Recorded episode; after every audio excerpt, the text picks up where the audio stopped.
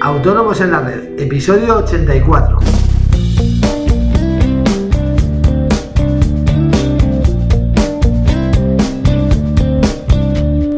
Muy buenos días a todos y bienvenidos un día más, un jueves más, hoy 14 de enero de 2016, Autónomos en la Red, el podcast en el que hablamos de todos aquellos temas que nos interesan a los autónomos, IVA, seguros sociales, IRPF, financiación, etcétera.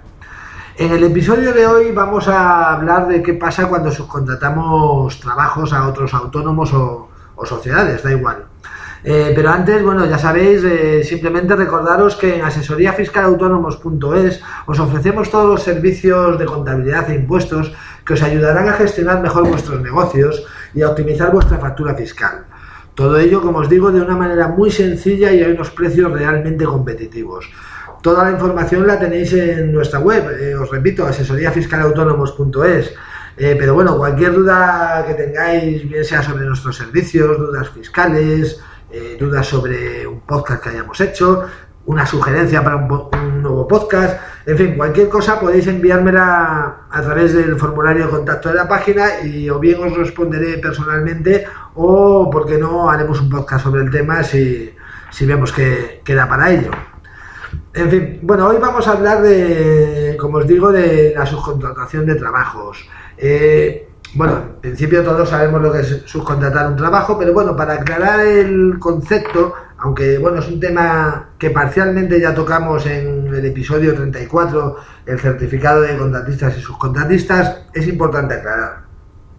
Eh, subcontratamos un trabajo cuando subcontratamos algo eh, que es inherente a nuestra actividad. Quiero decir, por poner un ejemplo, eh, pues no sé, nos dedicamos a las reformas y subcontratamos eh, determinados trabajos a un fontanero, ¿vale? Los trabajos de fontanería. Eso sería una subcontratación. Si dedicándonos a la reforma lo que hacemos es contratar a, una empresa, vamos a poner en nosotros, eh, para que nos hagan la contabilidad y los impuestos, no es subcontratar, porque nuestra actividad no es hacer eh, nuestra actividad, quiero decir, la del autónomo que se dedica a las reformas, eh, su actividad no es hacer contabilidad. Se entiende la diferencia, ¿no? Tienen que ser eh, trabajos que son la actividad propia del autónomo que contrata. ¿Vale? bueno, una vez que sabemos esto, lo importante que es por lo que hago el podcast de hoy, es para, para que, sepáis que lo que tenéis que saber es que cuando subcontratamos a, a, otro, como os digo, autónomo o empresa, tenemos la obligación de comprobar que, que este autónomo sociedad eh, está al corriente de pago tanto con la seguridad social como con Hacienda.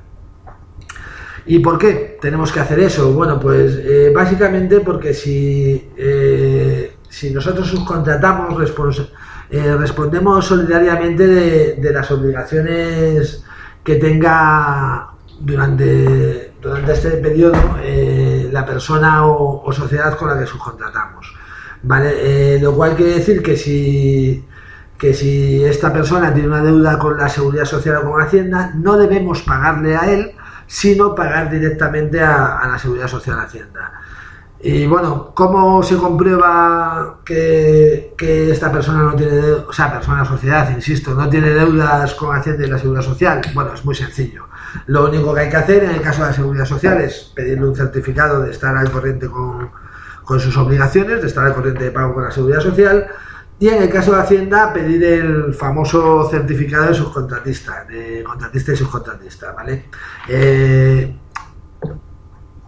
Simplemente ya, ya os digo, se le pide y lo que debéis hacer es no pagar nunca eh, hasta que nos hayan dado esos certificados, porque ya os digo, eh, eh, si el autónomo tiene deudas y no hubiésemos pedido ese certificado, seremos responsables de esa deuda del autónomo por la cifra en que le hayamos pagado. Es decir, si, si vamos a poner ejemplo, la empresa con la que subcontratamos tiene una deuda de 100.000 euros con Hacienda y nosotros le hemos subcontratado un trabajo de 1.000 euros y se los hemos pagado, tendremos que volver a pagar esos 1.000 euros a Hacienda.